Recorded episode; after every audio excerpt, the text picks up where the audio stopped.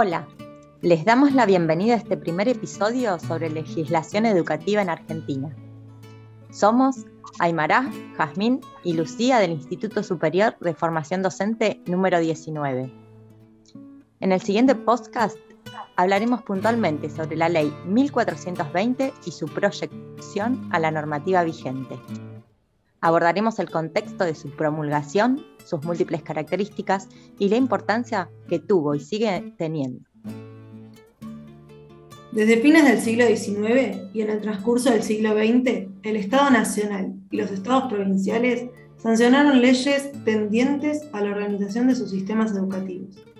En ese devenir, los reglamentos y programas ocuparon un lugar central para definir las prácticas escolares.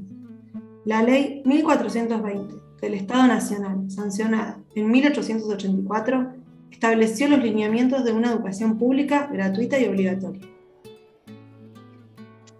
Esta ley se complementó con las leyes sancionadas en cada una de las provincias entre los años 1871 y 1896. Por otra parte, los vínculos entre la nación y las provincias estuvieron influenciados por la ley 4874 denominada Laines, que permitió al Estado Nacional la creación de escuelas en las provincias y de este modo extender el alcance de la ley 1420. Este fue el contexto de las prácticas escolares de esas décadas, resistiendo la censura de los años de dictadura y la ausencia de su actualización y desarrollo en el andamiaje legal de la Ley Federal de Educación número 24.195 de 1993. Al iniciar el siglo XXI, el Estado Nacional fortalece su lugar como articulador de las políticas educativas. El sistema educativo adquirió mayor finalidad en las políticas públicas impulsadas desde ese Estado.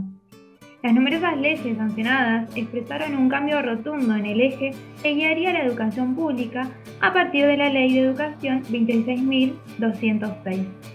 En esta dirección podemos mencionar la Ley 26.068 de Educación Técnico-Profesional y la Ley 26.075 de Financiamiento Educativo. ¿Por qué es tan importante la Ley 1420?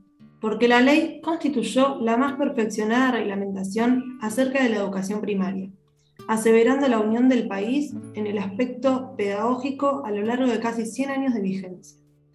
Objetivamente, accedió y aprobó que los hijos de padres inmigrantes fueran de igual forma incorporados a la República.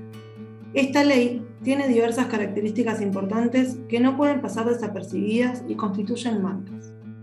La principal característica se basa en que el Estado es totalmente responsable de la educación pública. Funda estudios obligatorios de siete años. Además, se instituye el registro de intervención gubernamental en institutos particulares. Se consolida la autonomía entre provincias, es decir, cada provincia decidía qué se iba a enseñar en sus escuelas. Por su parte, la nación hacía algo semejante para las que acataran a ella. Se invierte la educación primaria como fondo escolar indeleble y necesario. Gracias a esta ley se lleva a cabo la creación de librerías o bibliotecas públicas. También se menciona que el gobierno está atento a través del Consejo Nacional de Educación y los consejos de circunscripciones.